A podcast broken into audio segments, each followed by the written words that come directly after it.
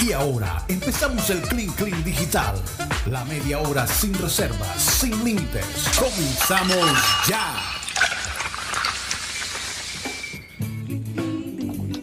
Comenzamos ya nuestro Clean Clean 100% digital. Gracias por seguirnos. Y bueno, seguimos a la expectativa. Me imagino, Mateo, que el Liverpool que está jugando en estos momentos. Está jugando. eh, ya, ya, ¿Están jugando o ya se acabó el primer tiempo? Ya se acabó el primer tiempo, sí. Están en, en el entretiempo. Eh, quedó uno a uno. Lo que más me pre- Ok. impresiona, Karina, es eso que mencioné al aire. El grito de Klopp apenas que Hmm. Southampton metió el gol. O sea, él de una gritó, hey, no bajen el ánimo, vamos a, a continuar. Eh, Wow. eh, eso es lo que yo interpreté de lo que vi en las imágenes. Obviamente no estoy escuchando la transmisión, solo estoy viendo el video. Pero yo creo que eso hizo una diferencia y, Liverpool pudo responder y empe- empatado, pero obviamente eso no es suficiente, hay que ganar. Entonces, nos espera un segundo tiempo donde, no sé, podríamos ver a Lucho Díaz entrar si esto se queda empatado. Y, y yo creo que el, el equipo necesita ese, ese, ese picante de Lucho en el equipo, pero también había que cuidarlo para, para los otros dos partidos que todavía faltan. que son que son también supremamente importantes. Bueno, yo les mencionaba a los oyentes eh, de satélite nuestro nuestra primera transmisión antes del Clean Clean. Eh, yo les mencionaba que hoy es el Día Internacional del Internet. Wow. ¿Sabes, wow. Mateo? Sí, así es. ¿Sabes, Mateo, que eh, en los años 94 básicamente es cuando ya los usuarios comienzan a usar la web como tal, ¿no? Eh, y realmente ver toda, eh, todo el proceso, ¿no? El proceso, imagínate, desde el, desde el 70 y, si no estoy mal, desde el 76 o del, desde el 69, tengo acá la cronología completa, desde el 69 empieza todo este desarrollo, ¿no? Sí, Y, y, y al principio el gobierno de los Estados Unidos era el único que tenía acceso al Internet, es que era, era una herramienta de, los militares, De de los militares. de, de comunicación. así Comunicación de guerra, claro. Sí. Y eh, ya realmente para nosotros los usuarios, como eh, eh, la, la- el- lo que llaman la World Wide Web, a partir del 89 en Estados Unidos y ya a nivel mundial, eh, más a partir del entre el 93 y 94, ¿no? Entonces, eh, algo realmente sensacional porque ver todo el proceso, ¿no? eh, que, que ha sufrido la Internet. eh, recuerdo tanto el empeño de Abel González Chávez por tener acceso a servicios de Internet y solo imposible. Y fuimos, en mi casa, uno de los primeros usuarios que tuvo Internet en la ciudad de Barranquilla. Así que eh, realmente increíble todo lo que, lo que el Internet provocó en cuanto a la tecnología y a las comunicaciones. Yo recuerdo que en el 94 me mudo a los Estados Unidos y es a través del Internet donde logro verme a través de una cámara lenta que mi papá consiguió para podernos ver y no perdernos el, proceso, ¿no? De, la, debido a la distancia, eh, que se llamaba CompuServe, si no recuerdo, o Connectic. Se me olvida el nombre que usaban para esta camarita, Mateo, pero era un huevito así, la cosa más Sí, yo recuerdo. curiosa. Sí. Eh, y, y entonces uno se veía en cámara lenta y ahí veíamos al sobrino que crecía y toda la cosa. Y a medida que el tiempo iba pasando, pues mi papá junto con la tecnología, o el González Chávez, iba creciendo. ¿no? Hasta que finalmente, ¿en qué año satélite sale al canal de YouTube? ¿Fue en, lo- en los 2005 o algo así? ¿O, o más Bueno, hacia el Yu- 2010? Yu- YouTube empezó en el 2005, Sí. si no estoy mal. Eh, pensando bien, sí, 2005. Fundado en el 2005. Ok. Entonces yo, yo creo que YouTube empezó... 2006. Yo creo que satélite empezó a transmitir en YouTube tipo 2006, 2007, por ahí. Eh, las transmisiones de programas satélite por medio de YouTube comenzaron en eso del 2011. Anteriormente era con una plataforma llamada Ustream. Sí. Ah, por eso me confundí. Ustream. sí, sí. Por eso me confundí. Ustream fue el primero. Fue el primero. Bueno. pero ya, Karina. no tenemos, o sea, pero no tenemos acceso a esos a esos archivos, porque creo que no se podían grabar, Mateo. Posiblemente, sí, pero, pero lo, lo, lo interesante, Karina, es que Ustream, a, veces el desarrollo del, del Internet es cíclico, ¿no? A veces regresamos a ciertas tendencias con algunos cambios, algunas diferencias, pero, pero no es una línea recta, ¿no? Eh, a veces regresamos a lo que, lo que antes era de moda.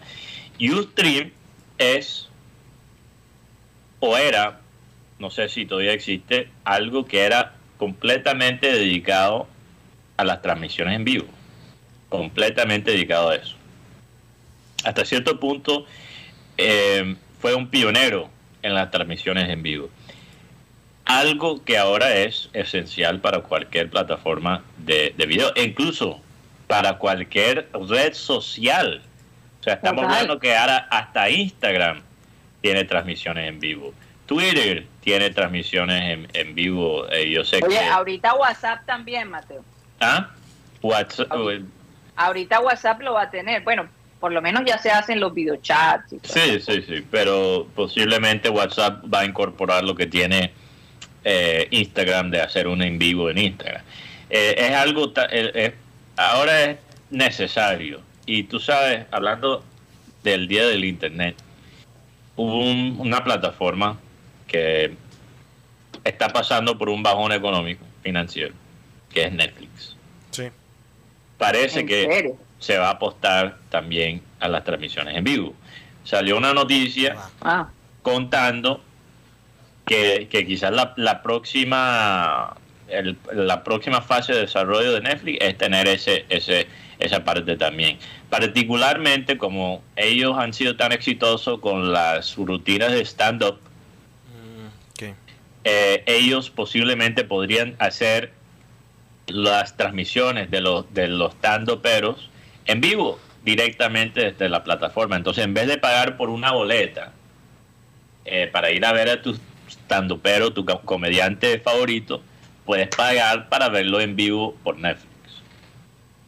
Interesante. Yo pensé que, que, la gente iba a poder hacer como hacen en YouTube, tener su, su canal y transmitirlo a través de Netflix. No sé, pero, pero no hay duda, Karina, no hay duda que, que las transmisiones en vivo, porque obviamente las plataformas de streaming, YouTube, eh, antes de eso, eh, todas estas plataformas que, que montan contenido grabado, eh, eso ha tenido un, impacto profundo, no, sobre, no solo sobre la, cultura, pero hasta sobre la, sociedad. Hay gente que, hay estudios que muestran que hay gente que prefiere eh, retirarse a una edad más temprano para poder ver más Netflix, literalmente. Ah, eh, sí, es verdad, no, es invento mío, es algo que salió en un estudio. Eh, el problema es que la gente que se retira para ver Netflix es que después que te ves todas las películas que hace. Imagínate. Bueno, ahora no solo hay Netflix, hay como 10 plataformas, plataformas de, streaming. Pero en fin, ahora creo que la próxima etapa es ahora la etapa del contenido en vivo. Ya empezó con Twitch. Twitch, eh, que, realmente empezó como algo muy específico a los videojuegos, pero ahora se está empezando a usar para todo. Ahora hasta se hacen podcasts en vivo, algo que realmente eh, ya Abel González lo hacía hace mucho tiempo y lo que hacemos ahora mismo, ¿no? Pero lo que está de tendencia, en vez de hacer un podcast grabado, es hacer el podcast eh, en vivo. Entonces ya estamos adelantados, pero es que hay un encanto, hay algo especial en escuchar algo en vivo. No sé, hay una emoción, por eso la radio fue tan popular por tantos años en, todo el mundo eh, y en algunas partes como en Colombia sigue siendo todavía popular. Porque una cosa es escucharlo después de grabado y otra cosa es la esperanza o, o, quizás es el conocimiento que tú estás escuchando algo directo de la persona. Que tú, esa persona en ese momento tiene una conexión hasta íntimo contigo Sí. desde cierto punto. Eh, entonces yo creo, este, eh, esa es el- la próxima etapa, yo creo que ahora del, del contenido digital, el enfoque hacia el contenido en vivo.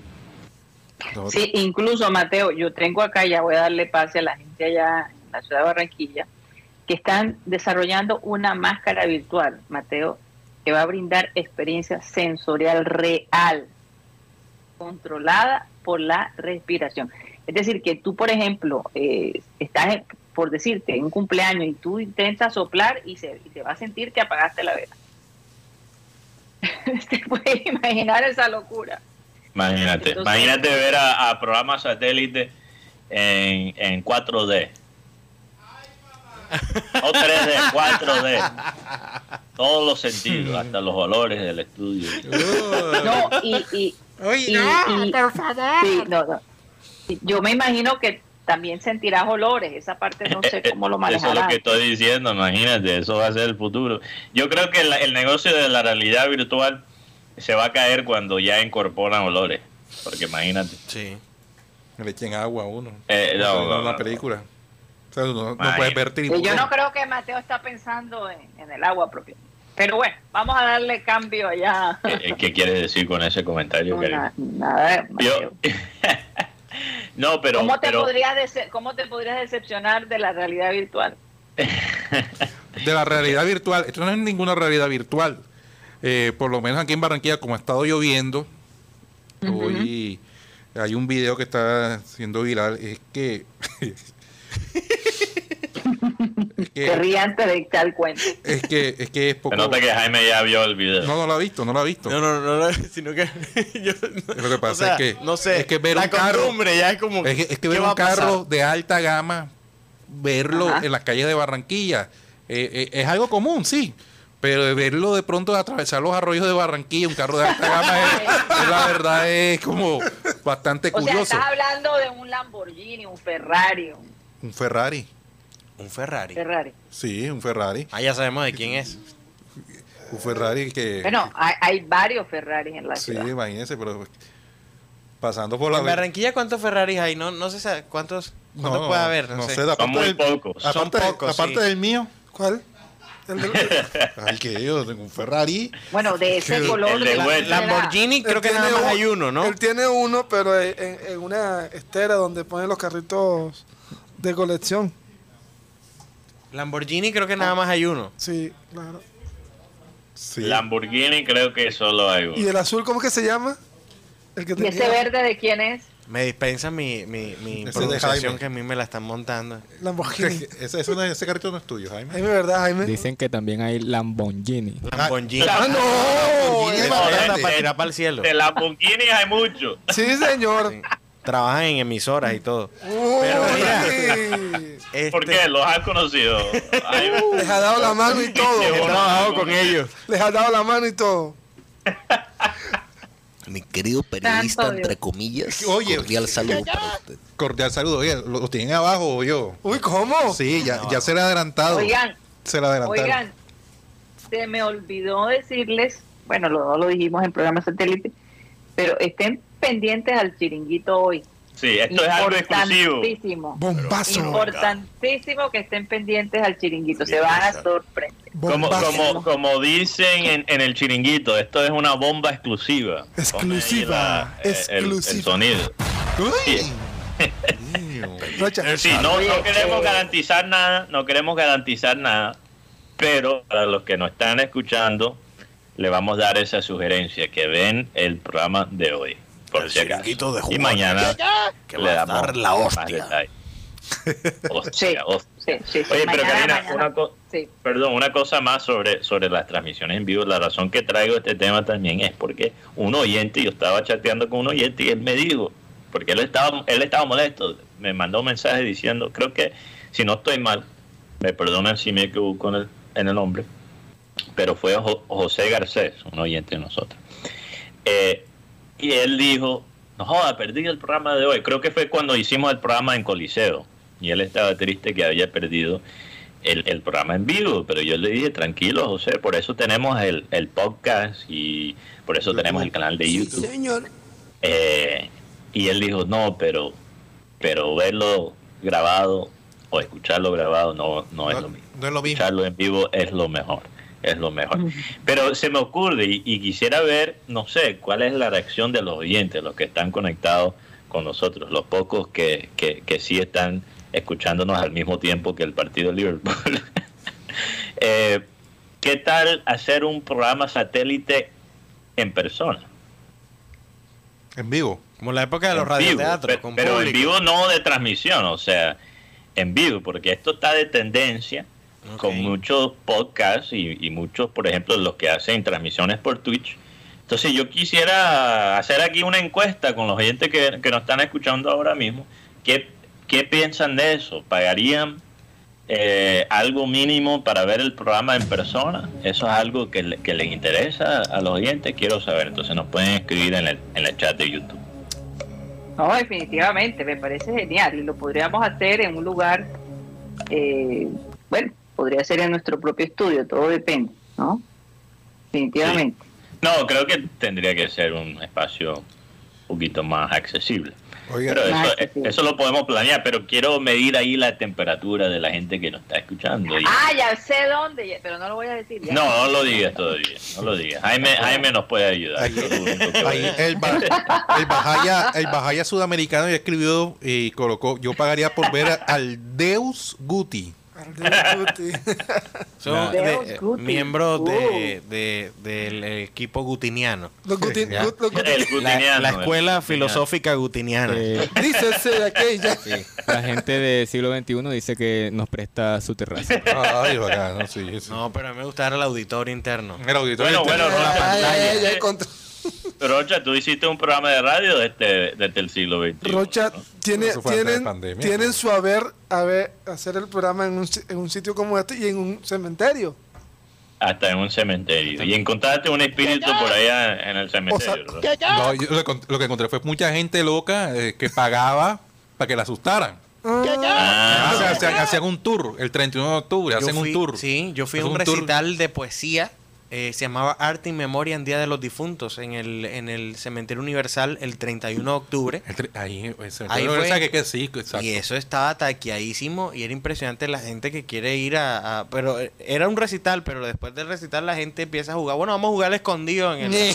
ya. En el cementerio, En el como si nada. cementerio, como si... Yo no, te vas para allá, para, la- para- No, para- no. la calle la calle Pero, 14. pero ese día yo iba con. Oye, que me paguen esa plata a mí, yo les cuento mi historial amorosa y ahí Hay bastante historia de terror ahí. No, pero, bastante historia de no, pero el tema, eh, ese día del, del tour en el cementerio universal, eh, eh, aparte ellos echan sus historias, Sí. eh, los mitos urbanos que hay acá en Barranquilla, eh, uno llevar la cámara. Y después cuando uno ve la foto, uno se da cuenta Que ven espíritus ahí. que lo- las imágenes que aparecen, lo que no ve ni el ojo humano, aparece en la cámara. Un mundo nos vigila. Eh, correcto. Uf. Impresionante. Un mundo los vigila con, con respecto a eso y aparte política, eh, ya ay, que estoy cansado de tanta propaganda y tanto, pero no se saben qué inventar No. para llegar al voto del ciudadano. Wow. Miren lo último que Esto es inventaron. una sección del Minuto del Ciudadano por Juan Carlos Rocha. No, no, sino que miren a dónde, dónde van a llegar para cautivar votos. Sí. Eh, ya inventaron eh, entregar condones con la cara de un candidato. Mira, eh, no es mentira, ya están No, entregando y se, y- le y adelantan- eso, se le están y- y adelantando. te digo eso, eso no es de la campaña de él solamente, porque la otra campaña ya lo había sacado antes y decía, nos venimos con el pacto y te, te daban el condón. Te lo juro. Wow. Es original de la otra campaña. Están siendo plagiados Sí, este- por las mafias. O sea, empezó el Tini y después estos dos ahora. Sí, sí. Pero empezó bueno. el Tini y después estos dos. Nos, nos un, venimos un- con el un pacto. candidato dijo que iba a cambiar la bandera de Colombia y poner la, la, la hoja de marihuana. Sí. Hay, hay que hacer bulla, hay que hacer bulla. Saluda a Lucho. Que Saluda por Lucho. cierto retiró su campaña la semana pasada. El, el, eh, ahora sería ex candidato presidencial Luis Pérez. Eh, Luis retiró Pérez. Su, su campaña, entonces eh, quedarían como candidatos Gustavo Petro, Federico Gutiérrez, Rodolfo Hernández, In- em, Sergio Fajardo, Ingrid Betancourt Pulesio y el señor Enrique Gómez. ¿Quién es Enrique Gómez? Es sobrino de Álvaro Gómez Hurtado em, y es nieto del expresidente conservador Laureano Gómez. Bueno, no hay que darle mucho tiempo a ese tema. Yo sé que la gente está sobre saturado. No, solo para informar. política. Hablemos No, de claro, claro. Abelardo Oh. Mejor. Sí. No te estoy perrateando, Jaime. Solo estoy diciendo que creo que perdimos Karina por un segundo. Entonces aquí estoy tomando control del barco. No, y- tranquilo, tranquilo. y, quiero ahí dejar el, el tema porque no, yo entiendo, mira, yo yo creo que lo, lo- lo chévere de este programa, y me siento cómodo diciéndolo, sin, sin contar detalles, que yo creo que cada persona en el panel eh, representa una ideología diferente. O sea, ninguno de nosotros creo que piense igual. Quizás hay, hay cosas en que estamos de acuerdo, obviamente. Sí, señor. Pero, pero creo que cada persona en este panel representa eh, un punto de vista diferente, entonces nos hace un panel balanceado, a- aunque no nos metemos en, eso, en esos temas. Pero también sé que la gente no espera eso de nosotros tampoco. Yo sé que es un tema también difícil de evitar, porque es un tema muy importante. Pero yo creo que también hay que ofrecerle a la gente a veces un oasis en, en tanta en tanta drama, en tanta en tanta pelea, en tanta eh, peñonera, no, vamos a darle más bien una peñonera guti gutiano, como, Gutin- como digo, Gutiniana. Gutiniana. Gutiniana, perdón, como justiniana, gutiniana. La Escuela Perfecto. Filosófica Gutiniana. Tiene, tiene Sí, hay, sí, hay sí. que buscar los Ya parámetros. Hay que buscar los parámetros de esa escuela filosófica. Eh, hay- mañana, mañana los traigo. Mañana trae qué? Ya. El La- para- los mandatos de ¿cómo No, es? no Los, piedra. Los parámetros. los parámetros del, de la filosofía gutiniana. Oye, aquí hay una sugerencia. Saúl Ortega dice, hagan un en vivo en la troja. No sé. Vamos a buscar el sitio, Vamos a estudiarlo. pero ya varias personas están diciendo que apoyan la idea. Eh, y obviamente, si, si se podría hacer gratis, lo haríamos gratis, pero hay que cobrar algo porque hay eso, eso para montar un, un evento así, eso requiere ¿En qué? inversión. Pero Mateo, eh, la troja, imagínate, a las a, a la 1 y 30 eh, el calor es Sí. tremendo. Sí, sí. Pues yo fácil. creo que la troja es un poco difícil, pero pero vamos a buscar un Pero sitio sería chévere. interesante. Sí, sí, esa entrada en la hoja es calurosa. Dejen de venir Ah, ese- a hacer sus la- cuñas la- payoleras aquí de gratis. Por favor. Por favor. ¿Qué era troja? Perdón, Mateo. Tox, Tox, la, la primera hora en la troja y, y el clean clean en la hoja. Perdón, escuché mal, había escuchado mal, perdón. Vamos a un corte comercial y ya regresamos.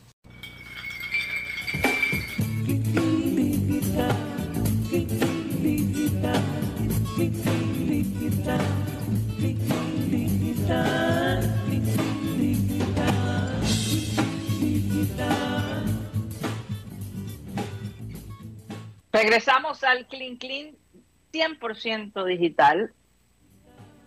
Y bueno, algún otro tema interesante. Yo tengo aquí, bueno, se me, se me, el computador, siempre tengo que mantener como los temas, porque es que uno habla de tantas cosas, ¿no? Y, uno tiene que tener unas noticas como para poder eh, mantener toda la información y que no se te olviden momentos importantes. Voy a darles eh, el paso un momentico allá a ustedes para que continúen yo sé, yo sé, porque Mateo y yo a veces hablamos mucho. Quiero darle el chance a mi compañero. Pero voy a apagar el micrófono, Sí, voy a apagar el micrófono. Ok.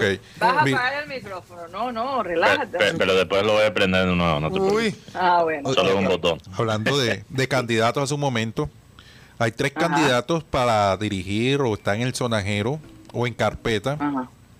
Eh, o están en pensamiento de los dirigentes de la Federación Colombiana de Fútbol para dirigir a la selección mayor de Colombia. Entre eso está eh, Matías Almeida, que es argentino, Sí. pero no tiene ninguna experiencia en selección. El otro es eh, Matías Almeida, que ascendió al, al River Plate en su momento cuando estaba en la B. y campeón con Chivas después de muchos años. y está actualmente en Europa, en Grecia, No, creo. ya, eh, está en el AEK. ¿En qué? AEK, ¿Y Grecia. ¿Eso qué es? Una, un, un avión? ¿Qué hay acá? Bueno, AEK. Eh, también... AEK es en Suiza, ¿no?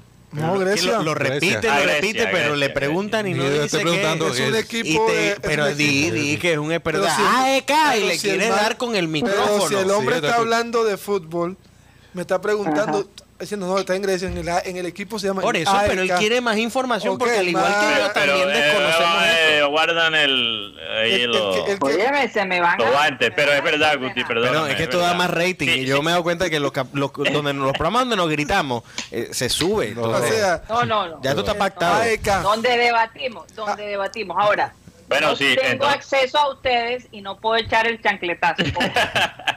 No, pero yo quiero decir, Karina, que, que, que Jaime y Rocha tienen razón. Si alguien te pregunta qué es esto, no puedes simplemente repetir el nombre y presumir que la gente sabe eh, lo, que, lo que es. Imagínate, si yo, yo no soy, yo no, mira, yo no soy, eh, Experto.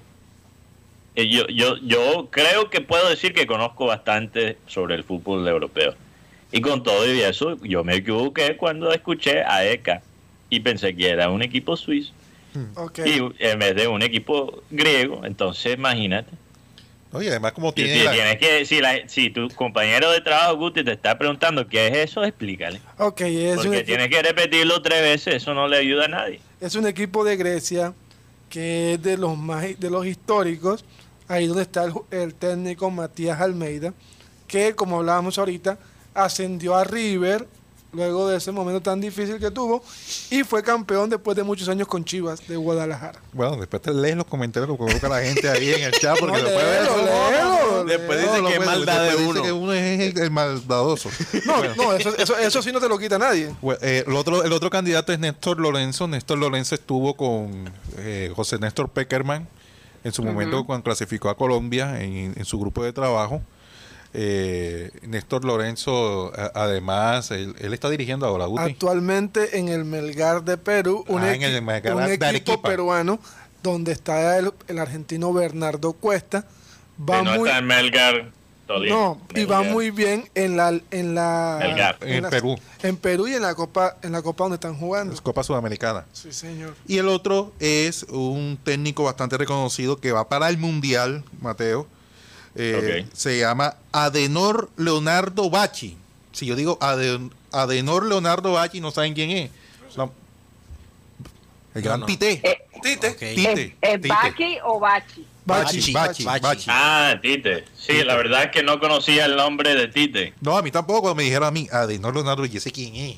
Y ese quién O sea, Rocha, te está- Ah, te Tite, es verdad. Tite. Sí, es Eso verdad. pasa con los Muchas veces tú, tú dices Ricardo y Setson, ¿quién es? Ricardo y Ceso, ¿cómo así? Sexon. Ricardo y Setson, No ¿quién será es? Saxon. No, no sé. Satson, Ujú. ¿quién es? No, no sé. Caca. Caca. Ah, bueno. O sea, por, entonces por, por eso muchas veces los brasileros, por ejemplo, Edson Arantes de Nacimiento, Eh, sonarante, sí. No, sí. Ronaldinho, ese sí lo. Eh, Peré, peré, peré. Ronaldo, Ah, Ronaldo de Y lo Asís, dijo convencido. Ah, sí, Ronaldinho, sí. Ronaldo. Toda la vida. Ronaldo de Asís Moreira. Perdón, estoy viendo el partido, Ronaldo. solo estoy Ronaldinho. medio escuchando aquí. Ronaldinho. Sí. Oye, eh, el tema. Mateo, no ayuden, por Dios. Perdón, Ronaldo es, Ronaldinho es Ronaldo de Asisis Moreira. Sí. Ese, Ronaldinho. El, el tema con Tite dice, pero si es posible, sí, sí es posible. Sí. Porque tú sabes quién es que está haciendo, por decir, el mandado a Yesurún. ¿Quién? El presidente de la FIFA. Ah, Gianni. Gianni, ¿Cómo es? ¿Cómo se Gianni llama? Infantino. Gianni Infantino. Ella vería de, eh, De. Ramón Yesurún. de Ramón Yesurún, inclusive antes de que él fuese presidente de la FIFA. Yo lo vi jugando fútbol y la Él, verdad son deja mucho No, que que, que me sorprende, Roche, porque los dos tienen unas caras de, de villano. De, de maloso. de malos. No, no estoy hablando de ellos como personas, solo qué representa las caras de ellos. Y, y yo veo, yo veo a, a Gianni Infantino y Ramón Yesurún y me parecen los villanos de una película de Bond, de James sí. Bond. De James Bond. O sea, me imagino a Ra- Ramón Yesurún con el gato así, sobando al gato, diciéndole a James Bond, voy a destruir el mundo y tal. Y cantando ópera. Igual. Cantando, bueno, ese. Cargando un gato y cantando ópera. Este, Rocha, los tres, de, los En tres, todo caso. de los tres nombres que Rocha dio, hay, do- hay, hay un nombre que, está- Gol de Liverpool. Que está No toma- te lo puedo creer. Gol de Liverpool. Van ganando 2 a 1, perdón, Guti. Sí, Gol de ya- Liverpool. Genial. me- no me, no me yo ¿En Ya? Guti- ya ¿En el Guti estaba emocionado qué? aquí. ¿Cuánto llevan Yo ya? me quedé No, callado. Minuto 67. Yo me quedé callado. Ah, yo voy por el 65 que todavía no, no han, no han hecho el gol en Liverpool. Apenas va a sacar arquero. Yo me quedé Joel callado. Matip. Joel Matip. Wow. Eh, Importante. Y, Lu- y Lucho Díaz está jugando, ¿no? No entró. No creo que, que haya entrado. Eh, decía que es eh, el periodista que dio esta información, muy conocido por su mal genio. Este periodista le dio una palera cuando estaba José Néstor Peckerman. Decía que su equipo no trabajaba, que, que esta selección cualquiera que la manejara iba a ganar. Y está metiendo en la lista al señor Néstor Lorenzo, que fue ayudante de Peckerman. ¿Y qué dijo en la frase? Tiene una ventaja porque ya conoce al equipo y tiene trabajo. O sea, o sea Se def- contradice. defínete. ¿No trabajaba o trabajaba? Ya, ya yo sabía que venía el regaño de Guti, porque Guti va entonando la voz, la va preparando y después al final pega la mesa y lanza, y- y lanza el... Ok, otro, El regaño. otro nombre, otro nombre que salió desde Argentina, lo dio Martín Lieberman, Esos son los manejan los empresarios. eh, Eduardo Berizzo. ¿Y ese quién es? Ese es un técnico argentino que estuvo con Paraguay. ¿Y ese por qué es famoso? ¿Por qué es famoso? Porque es argentino. ¿Y ese por qué famoso, yo, Guti? yo les digo, yo, yo les digo, eh, esto, esto es como cuando un, una tía o, o, eh, un- o tu mamá te dice, joder, te voy a presentar a esta chica. Uy. Es de y buena después ves la foto de la chica. Dios. Acaba de terminar Eh, eh, sociología. eh, eh, esa es la experiencia que he tenido con esta lista de, de nombres que, que han tirado. El único, el único que medio emociona ahí es Tite. Sí, Obviamente Por, por el historial de Tite. Oye, pero ¿y Careca no entonces? No, no, eh, Gareca parece que no. El no- y el otro nombre que también está sonando y esta información me llega desde bajos mundos, como digo yo, ¿verdad? ¿Debajo de dónde, Guti? pa- de almohada, Alias Doctor Extraño. almohada y qué? No, pero tú, tú metes nada ¿Cómo es la frase. Rocha? Tú no eres almohada. cigarro y almohada, pero tú No, no eres de- de de- de esa de- costumbre. Bueno, de No, almohadas. no, el, de, el de Guti es de Almohada y Disney Plus. Ajá, listo. Es que la selección de Portugal, si no hace una campaña decorosa en este mundial, ya tiene pensado mandar a- al señor. Fernando Santos del equipo porque dicen que necesitan que el equipo vuelva a rejuvenecer. Y Fernando Santos es un técnico con unas ideas un poco ve- veteranas, viejas. Un fútbol que Portugal, que tiene muy buenos jugadores, no, es- no lo muestra. No, aquí eso nomás no llega. Entonces Fernando Santos también estaría y eh, Jorge Georgie Méndez estaría hablando para que Fernando Santos se está buscando un técnico que sea mundialista, esté en la lista. Georgie Méndez. Georgie Méndez. Yo, yo, ni- Méndez. mira, hasta, hasta Tite, hasta Tite Y entonces, me- no me no me inspira mucha mucha esperanza porque porque Tite Tite ha hecho un buen trabajo con la selección brasilera. Tite el recorrido de Tite obviamente es impresionante. Yo tampoco me quejaría si Tite llega a ser eh, el técnico de Colombia pero pero pero yo o sea no no entiendo no entiendo cuál es el criterio de la Federación en, en- en- para, para buscar este, este el próximo técnico. Porque yo siento, de acuerdo al perfil de, de, de, por lo menos los nombres que conozco de esta lista, que le voy a admitir, no conozco todos los técnicos que, nombraron, pero los que sí conozco, todos juegan un fútbol mucho más pragmático todavía. Tite es un técnico, a pesar de tener todo el talento que tiene en Brasil, es un técnico pragmático. Prefiere la solidez defensiva, prefiere, juega un, un estilo de fútbol eh, sin, sin mucho, no sé, inspiración, a pesar de tanto talento. Y, y esa es la frustración incluso de, la, de, de muchos de los brasileros con la, con la selección actual. ellos tienen una selección eh, que, que podría jugar de una manera mucho más agradable al, al paladar brasilero. Y Tite es, es más frío, es más pragmático. Sí, yo lo que sí. Eh, yo lo pero, pero, pero obviamente Tite tiene el respeto de, de esa selección eh, de una manera impresionante. Yo creo que habla bien de, de su talento como liderazgo, pero yo, yo no entiendo cómo puede ser esa la conclusión de la federación después de todo lo que vimos, lo que hemos visto en los últimos años. Peckerman fue un buen técnico, fue un buen técnico, pero la razón que esa selección no llegó más lejos es porque no soltó a esa selección, no puso a esa selección a jugar, porque esa selección hubiese podido ir más lejos. No solo en Brasil, pero bueno, en Brasil quizás no. Quizás no, aunque obviamente el resultado contra Brasil pudo ser injusto, yo creo que obviamente Colombia después cae contra Alemania. Pero donde realmente me decepcionó Peckerman en su manejo del equipo fue en 2018 en Rusia. Porque en vez de salir a atacar más, teniendo más talento ofensivo, se, quedó todavía más atrás y fue más pragmático en 2018 y por eso nos fuimos tan lejos. Eh, entonces, y ahora con Rueda, que es la peor versión de ese técnico pragmático que piensa que puede ganar eh, eh, eh, los partidos él, con su formación, con sus ecu- ecuaciones, con su lógica.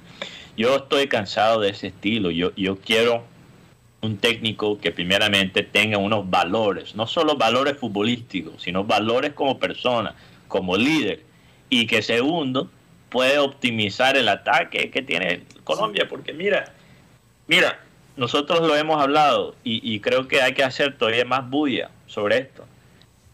Colombia en las tres finales de Europa, en la Champions League, en la Europa League y en la Europa Conference League, tiene por lo menos un delantero. En la Europa League tiene dos. En la Champions League tiene uno. En la Conference League tiene uno.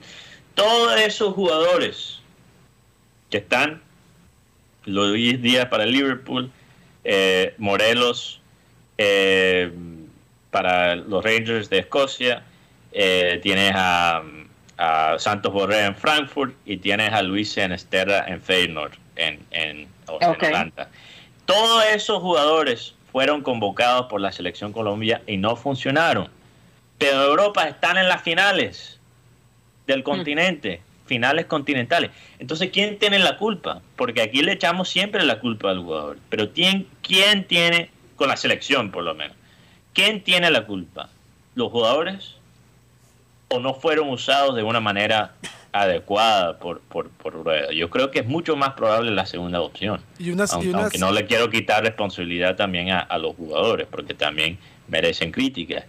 Pero como eh, eh, esto ya es un cuento eh, demasiado repetitivo, lo que funciona Sí, en Europa disco, no es un disco rayado. sí, es es un disco rayado, lo que no funciona en Europa, lo que sí funciona, perdón, en Europa no funciona en la selección. Y los comentaristas nacionales prefieren criticar al jugador y al jugador en vez de criticar al técnico, porque el técnico es amigo de ellos. pero Yo estoy cansado de eso, estoy mamado de eso. Necesitamos un cambio drástico. sí, una segunda Sí. cosa importante es que cuando se había visto que en las finales europeas, como decía Mateo, tengamos colombianos, pero no colombianos en segundo nivel, sino protagonistas. Porque Santos Borré es protagonista en el Frankfurt, Morelos, lástima la lesión, es, es el goleador del equipo de Rangers. Y Sinesterra, muy querido por los fanáticos. Claro, también. Es el goleador y la figura del Feyenoord. Y ni que hablar de Luis Díaz. Entonces, algo está, algo está haciendo mal la federación y, la, y las fuerzas básicas.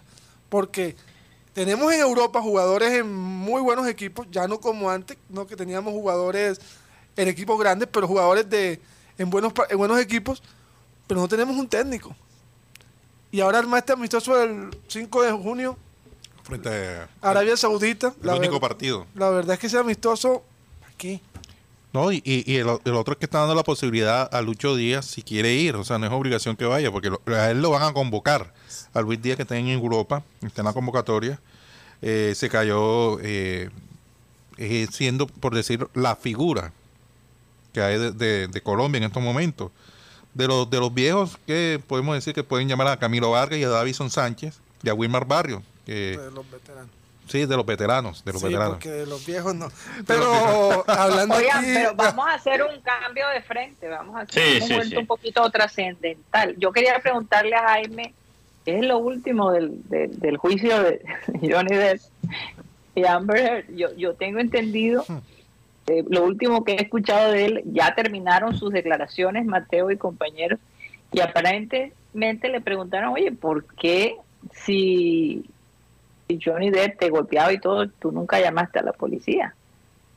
Entonces ella dice que porque quería guardar la imagen de Johnny Depp. Ahí no sé esa. Sí, Ahí no sé. el, el- no sé ya por qué, o sea, ya perdí el, el hilo de las, del número de audiencia, no sé si es la 18 o la, o la 20, no sé, no, no sé, la última vez que lo, que lo vi era por la 16, ya no sé por cuál va, Es lo que pasa, es que no, ya no aguanta de pronto la cara, de verle la cara a ella. si Pero- uno pero se da cuenta que está diciendo mentiras, que está sí, actuando. pero no, ya no se, ya, ya, mm, exacto, como dijo Karina, pues ya se acabó lo que era la parte de ella, eh, y pues las preguntas, lo que dice la juez es, este, eh, independientemente del veredicto, toca hacer eso rutinario y que pues ella hable y que hablen eh, los testigos, porque sí o sí hay que hacer una investigación. Si bien ya sabemos que la muchacha miente, pues sí hay que ver que ahora del otro lado, eh, el, cómo ella lo afecta a él. No sé si me estoy haciendo entender con No, eso. no porque sé, es lo que ella, pasa. ella ha dicho que él, que él pues que la maltrató, que le pegó, que todo eso, pero por preguntas que hace el fiscal, ya sabemos que es mentira. Por ejemplo, la vez que le dijo que le pegó, que él le, que él le partió la nariz, que le partió el tabique con un- la silla de un avión. eh, y decía, pero mira, una persona no puede cargar una silla de esa y además la silla está atornillada al avión. No, además creo que hizo una entrevista en donde no Sí. se le veía absolutamente nada en la cara. Claro, porque están las fotos de ella cuando se baja del avión y estaban muy felices y ella maquillada y abrazada con él. Incluso fueron portada de varias revistas. Entonces, este, ahorita lo que, lo que pasa a ser es si Johnny Depp va a hacer una contrademanda, es la pregunta, porque obviamente todas estas declaraciones que ya se sabe que son mentiras, pues lo están afectando a él, ¿no? O sea, realmente sería como la principal víctima de, de, de este juicio, no el victimario, como se decía al principio. Yo, yo, Ya los papeles se intercambiaron. Así ahí. es. sí, yo, yo realmente, y lo he dicho antes y, y sigo pensando igual, no sé qué pensar, leyendo la, información sobre el caso, porque eh, obviamente hay, hay cosas, eh, hay cosas que ella ha dicho que, que no cuadran, son mentiras, se pueden decir que son mentiras. Eh, y, y- y básicamente el equipo legal de Johnny Depp quiere usar esas mentiras pequeñas para básicamente decir que las acusaciones más graves también son mentiras. ¿Ves? Entonces, si tú dices, ah, no, pero en ese día tú saliste en la foto bien, ah, no, el, el- el maquillaje que tú dices eh, no existía en ese entonces y, y- y, eh, eh, quieren usar esas mentiras menores, porque Sí. son menores, ¿no? O sea, no son la- las acusaciones más graves de parte de Amber Heard que están desmintiendo, son detalles menores. Están tratando de, de- de usar esas mentiras menores para después decir que las acusaciones más graves son también mentiras. Claro, y pero eso no es propiamente verdad. Al mismo tiempo, al mismo tiempo, Perdón. eh, tiene también la evidencia del lado de Johnny Depp que quizás él no, por lo menos no es tan abusivo como ella ella dice. E- Es, algo supremamente complicado. Complicado, Sí, Y, complicado. y- y la verdad es que yo no creo que vamos a salir de esto conociendo la verdad. No, yo no, y yo tampoco me, me por siento eso, aquí por eso como... yo pienso que es que va a ganar el que mejor actuó en todo. Exacto, pero yo tampoco me siento aquí como que voy a ser el, el defensor de Johnny Depp o algo así. Lo que sí te quiero decir es que ella está entrando en algo bien peligroso que es mentir en un tribunal de los Estados Unidos. Estados Unidos. Sí. ¿Ya? No, y además, eh, ella terminó de testificar hoy, después de varios días que estaba testificando, Sí. y, y el, la abogada de Johnny Depp decía ¿Cómo es que, cómo es que dicen los abogados? No, es eh, cuando- Objeción. Objeción, objeción, objeción, Objeción. Todo lo que decía, objeción, objeción. Sí, y se las aceptaban todas. Y se las aceptaban todas. Porque eso tiene un límite, o sea, no se puede, no sé cuál es el número, pero se puede objetar hasta, hasta cierto número y la, la juez se las aceptaba Denegada, todas. denegada, No, todas las objeciones se- han sido aceptadas por la jueza, que, que es una mujer la, la que está llevando. Y entonces lo curioso ahora viene es que listo, sí, son mentiras pequeñas, pero ven acá, me vas a decir mentira pequeña, una, per- una mujer que dice que le estrellaron una silla de un avión, que le partieron el tabique y que se revolcaba en el piso y nadie le daba ayuda. Tú sabes lo pesado que es la agresión a la mujer en, en- en el, en el siglo XXI y que todo el peso de la ley tiene que caer cuando están en esos casos, obviamente sí. Sí, pero No es nada, no es nada pequeño lo que Amber Heard está diciendo contra Johnny Depp. Oye, Quiero, Sí, quiero- eso pero quiero aclarar que esto no es un juicio criminal, Jaime. Esto es un, un caso civil, Sí, primeramente. sí, sí. No, y Eh, además, e incluso el, el caso criminal, eh, tengo que repasar los detalles si, si nunca se hizo, si, si básicamente no, no hubo suficiente evidencia o qué pasó ahí. Pero esto No, es simplemente caso por el divorcio civil. Sí. por el divorcio, sí. No, es que no, no, Karina, esto no es el, el, el caso del divorcio. Ah, Ellos ya, ya están divorciados. Esto es por defamación No, Sí, sí, yo, yo me refiero al anterior. A la anterior. Que ella, yo, yo, yo lo que veo es que real, voy a dar mi, a esto sí ya es mi opinión, voy como opinólogo profesional aquí. Yo lo que creo, Presentamos a Jaime Pineda, opinólogo Opinólogo. profesional aquí en el programa Satélite. ¿eh? yo lo que creo y voy a rescatar algo que dijo Mateo hace como un mes que empezamos a hablar de todo este tema, es que esta fue una pareja que giraba alrededor del consumo de drogas, ya, sin hacer juicio moral en nada. O sea, el degenere. El degenere, el degenere amoroso. Y aquí se está viendo eh, el residuo de ese degenere, ya donde se ven varios problemas o varios conflictos eh, de orden de salud mental que ella tiene y que yo no soy el que lo está poniendo. O sea, eso se sabe públicamente que ella padece este borderline o personalidad límite y que pues el muchacho tampoco es una santa paloma, que él se reconoció como adicto y es cierto que en estos casos donde hay parejas en adicción, pues su- a veces hay violencia doméstica, no es, no es fuera la realidad. ¿no? Y Y muchas No, veces no, mutuo. no. Eh, Sí. Muchas veces Oiga. puede ser mutuo. es un amor, Algo positivo para cerrar el programa. algo positivo. Eh, Bueno, sí, yo tengo algo uno. positivo. El creador de Snapchat, él se llama Evan Spiegel y su esposa Miranda Ke- eh, Kerr donaron a los estudiantes de Otis, que es la escuela de arte la ciudad de Los Ángeles. Más bien creo, si no estoy mal, Mateo, eso queda no muy lejos de donde tú vivías en Los Sí, Ángeles. el que daba la vuelta a donde yo estudié. Sí. Así es, esa área se llama, momento, Eh, Westchester. Westchester. Sí. Eh, pagaron a los recién graduados los préstamos estudiantiles. ¿Cómo Miranda? Kerr, para Miranda Kerr es, es un ella fue modela, modelo, perdón, de Victoria's Secret, ¿no? Miranda Kerr. Los secretos de No Victoria. me acuerdo, no me acuerdo. No acuerdo quién era ella, habría que buscar. Pero eh, se imagina que ustedes se gradúen y después, no, ya pagaron tu deuda. Qué bonito. Ay, qué bello. Qué Sí. lindo. Sí, Miranda Kerr es eh, fue modelo de Victoria's Secret, se casó con este empresario que fundó a Snapchat. y Se, apu- bueno, se apuntó bien, se apuntó bien. la- Se apuntó bien el, eh, el hombre. A veces bien, ser ¿no? nerd paga. No, pero ese es un nerd malvadoso. Maldadoso. Sí, Sí, porque- nerd perverso. Es que tú crees Pero que es los nerds. No. un nerd pintoso, sí. No, porque eh, el Snapchat. Ahora, el ahora Snapchat, pintoso. Si el Snapchat es para porquería. el Snapchat uno lo usaba era para, Pura pérdida. para los depravados, la Ajá. depresión. Porque se, Pa' sí, mandar ¿sí o no? Sí. ¿Sí o no, Benji? La iglesia gutiniana rechaza eso. Sí, en verdad. No, en verdad. pero, pero qué bueno que ellos ha- hagan algo así, porque Sí. este tema de, de las deudas estudiantiles en, en- Eh, eh, en Estados, Estados Unidos, Unidos es, es- es un problema enorme, un problema enorme eh, y, y que se está tratando, se está tratando de minimizar el costo. Yo no sé, vamos a ver qué pasa, ojalá que nos den buenas noticias al respecto. Estamos Se nos acabó aquí. el tiempo, señores. Yo iba, yo iba a decir algo. Sí, No, que eh, Instagram va a actualizar su aplicación Sí. y en esta nueva actualización eh, te va a llegar una notificación cuando un seguidor tuyo te haga una captura de pantalla, ya sea en la historia, ya sea en los mensajes, eh, Qué que- bueno, qué y bueno. ya sea o en, la- o en las fotos. No, a mí me van a boletear porque No, yo estoy tirando captura todo. Imagínate. Sí. O sea que Sí. no se puede hac- hacer la captura Sí, de, de- de Del perfil. del per- ya sea del perfil o Yeah. del post Lo- lo que o de la historia. Ya eh, eh, Mateo, o sea, Instagram va a a mandarte una notificación.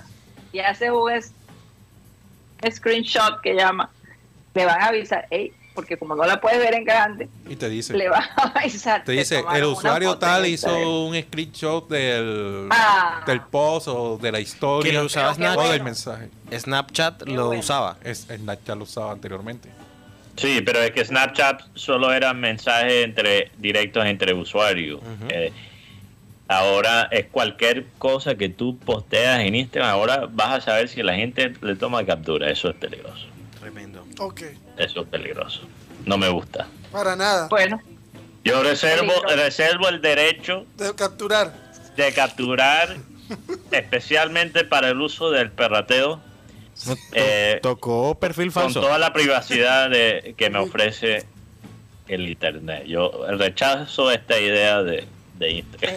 Peñón no, a mí me allá. parece genial. Me Peñón. parece genial. Perdonen. Sí, porque tú quieres saber quién te está, quién te está capturando. No, sino que, que eh, entonces uno bloquea a la persona Lo que porque tiene que estar tomándole fotos a tus fotos. Ah, ¿Por qué eh, le gusta? Desde el punto de vista, no me se, disgusta. se ve bonito. Entonces Ay, uno pone, lindo. ay, qué lindo. Ay, qué lindo. Bueno, señores, se nos acabó el tiempo. Gracias por haber estado con nosotros. Un saludo a todo el grupo allá de panel de satélite de producción y a ustedes, nuestros televidentes digitales. Gracias por acompañarnos. Nos vemos mañana y que gane el Junior aquí entre nos. Bye, Y el Liverpool. Y el Liverpool, claro. Faltan cinco minutos, estoy sufriendo. Faltan cinco para las dos. se nos acabó el tiempo.